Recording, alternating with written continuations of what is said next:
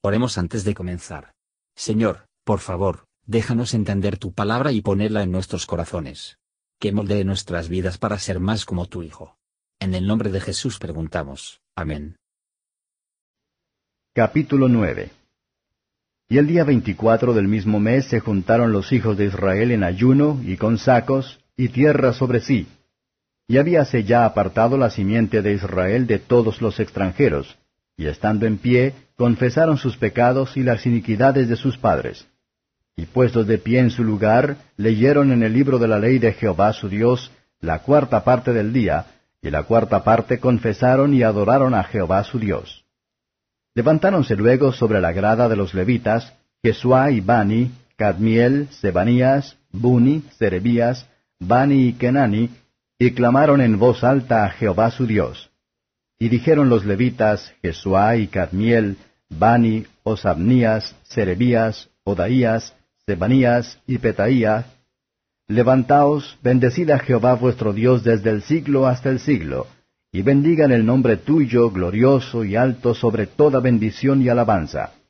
Tú, oh Jehová, eres solo, tú hiciste los cielos y los cielos de los cielos, y toda su milicia, la tierra y todo lo que está en ella, los mares y todo lo que hay en ellos, y tú vivificas todas estas cosas, y los ejércitos de los cielos te adoran.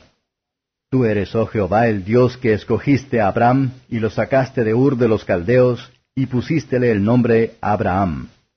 Y hallaste fiel su corazón delante de ti, e hiciste con él alianza para darle la tierra del Cananeo, del Eteo, y del Amorreo, y del Fereseo, y del Jebuseo, y del Jerjeseo, para darla a su simiente, y cumpliste tu palabra, porque eres justo. Y miraste la aflicción de nuestros padres en Egipto, y oíste el clamor de ellos en el mar Bermejo, y diste señales y maravillas en Faraón y en todos sus siervos, y en todo el pueblo de su tierra, porque sabías que habían hecho soberbiamente contra ellos, e hicístete nombre grande como este día. Y dividiste la mar delante de ellos, y pasaron por medio de ella en seco, y a sus perseguidores echaste en los profundos como una piedra en grandes aguas.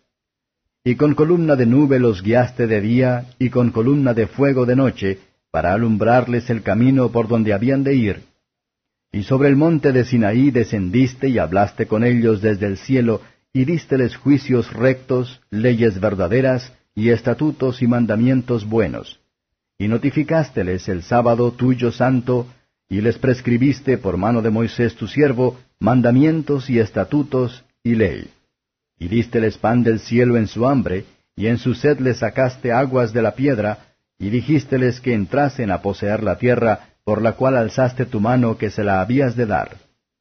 Mas ellos y nuestros padres hicieron soberbiamente, y endurecieron su cerviz, y no escucharon tus mandamientos, y no quisieron oír, ni se acordaron de tus maravillas que habías hecho con ellos, antes endurecieron su cerviz, y en su rebelión pensaron poner caudillo para volverse a su servidumbre. Tú, empero, eres Dios de perdones, clemente y piadoso, tardo para la ira y de mucha misericordia, que no los dejaste. Además, cuando hicieron para sí becerro de fundición y dijeron, Este es tu Dios que te hizo subir de Egipto, y cometieron grandes abominaciones, tú, con todo, por tus muchas misericordias, no los abandonaste en el desierto. La columna de nube no se apartó de ellos de día para guiarlos por el camino, ni la columna de fuego de noche para alumbrarles el camino por el cual habían de ir. Y diste tu espíritu bueno para enseñarlos, y no retiraste tu maná de su boca, y agua les diste en su sed. Y sustentástelos cuarenta años en el desierto. De ninguna cosa tuvieron necesidad.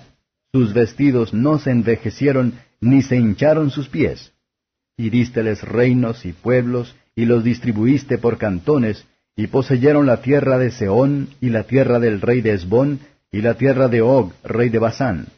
Y multiplicaste sus hijos como las estrellas del cielo, y metístelos en la tierra de la cual habías dicho a sus padres que habían de entrar a poseerla. Y los hijos vinieron y poseyeron la tierra, y humillaste delante de ellos a los moradores del país, a los cananeos, los cuales entregaste en su mano, y a sus reyes, y a los pueblos de la tierra, para que hiciesen de ellos a su voluntad. Y tomaron ciudades fortalecidas, y tierra pingüe, y heredaron casas llenas de todo bien, cisternas hechas, viñas y olivares, y muchos árboles de comer, y comieron y hartáronse, y engrosáronse, y deleitáronse en tu grande bondad. Empero te irritaron, y rebeláronse contra ti, y echaron tu ley tras sus espaldas, y mataron tus profetas que protestaban contra ellos para convertirlos a ti, e hicieron grandes abominaciones.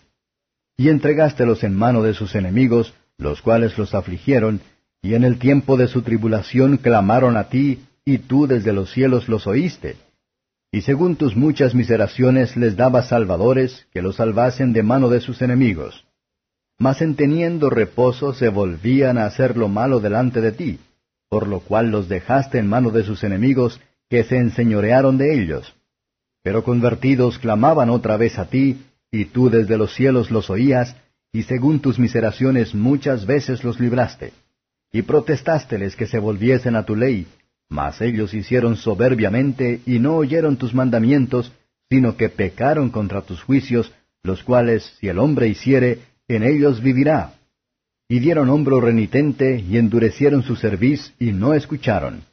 Y alargaste sobre ellos muchos años, y protestásteles con tu espíritu por mano de tus profetas, mas no escucharon, por lo cual los entregaste en mano de los pueblos de la tierra.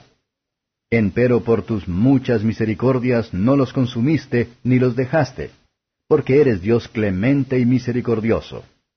Ahora pues, Dios nuestro, Dios grande, fuerte, terrible, que guardas el pacto y la misericordia, no se ha tenido en poco delante de ti todo el trabajo que nos ha alcanzado a nuestros reyes, a nuestros príncipes, a nuestros sacerdotes y a nuestros profetas y a nuestros padres y a todo tu pueblo, desde los días de los reyes de Asiria hasta este día. Tú empero eres justo en todo lo que ha venido sobre nosotros, porque rectamente has hecho, mas nosotros hemos hecho lo malo. Y nuestros reyes, nuestros príncipes, nuestros sacerdotes y nuestros padres no pusieron por obra tu ley, ni atendieron a tus mandamientos y a tus testimonios con que les protestabas. Y ellos en su reino y en tu mucho bien que les diste, y en la tierra espaciosa y pingüe que entregaste delante de ellos, no te sirvieron, ni se convirtieron de sus malas obras. He aquí que hoy somos siervos, henos aquí, siervos en la tierra que diste a nuestros padres para que comiesen su fruto y su bien. Y se multiplica su fruto para los reyes que has puesto sobre nosotros por nuestros pecados, quienes se enseñorean sobre nuestros cuerpos y sobre nuestras bestias conforme a su voluntad, y estamos en grande angustia. A causa pues de todo eso nosotros hacemos fiel alianza, y la escribimos signada de nuestros príncipes, de nuestros levitas y de nuestros sacerdotes. Comentario de Matthew Henry Nehemías capítulo 9, versos 1 a 3. La palabra va a dirigir y acelerar la oración, porque por ella el Espíritu nos ayuda en nuestra debilidad en la oración. El estudio cuidadoso de la palabra de Dios cada vez más descubrir a nosotros nuestra propia pecaminosidad, y la hartura de su salvación, por lo que nos llama a llorar por el pecado, y para regocijarse en él. Todo descubrimiento de la verdad de Dios, debe hacer nosotros más incansable en la asistencia de su palabra sagrada. Y en su culto, versos 4 a 38. El resumen de sus oraciones que tienen aquí en la grabación. Mucho más, sin duda, se dijo. Cualquiera que sea la capacidad que tenemos que hacer cualquier cosa en el camino del deber, estamos para servir y glorificar a Dios de acuerdo a la suma de la misma. Cuando la confesión de nuestros pecados, es bueno darse cuenta de las misericordias de Dios, para que podamos ser más humilde y avergonzada. Los tratos del Señor mostró su bondad y longanimidad. Y la dureza de sus corazones. El testimonio de los profetas fue el testimonio del Espíritu en los profetas, y que fue el Espíritu de Cristo en ellos. Ellos hablaron siendo inspirados por el Espíritu Santo, y lo que dijeron es ser recibido en consecuencia. El resultado fue, asombro ante la misericordia de Jehová, y la sensación de que el pecado los había llevado a su estado actual, de la que nada más que amor inmerecido podría rescatarlos. ¿Y no es su conducta una muestra de la naturaleza humana?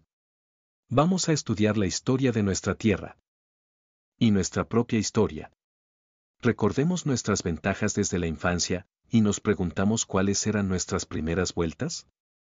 Vamos con frecuencia hacemos, para que podamos mantenernos humildes, agradecidos, y vigilante. Recuerden todos que el orgullo y la obstinación son pecados que arruinan el alma. Pero a menudo es tan difícil de persuadir al corazón roto a la esperanza, como en otro tiempo era para llevarlos a temer. ¿Es este caso tú? Mirad esta dulce promesa, un Dios de perdones. En lugar de mantener lejos de Dios bajo un sentido de indignidad.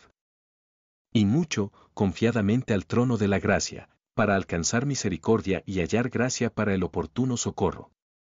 Él es un Dios dispuesto a perdonar. Gracias por escuchar y si te gustó esto, suscríbete y considera darle me gusta a mi página de Facebook y únete a mi grupo Jesús Answers Prayer.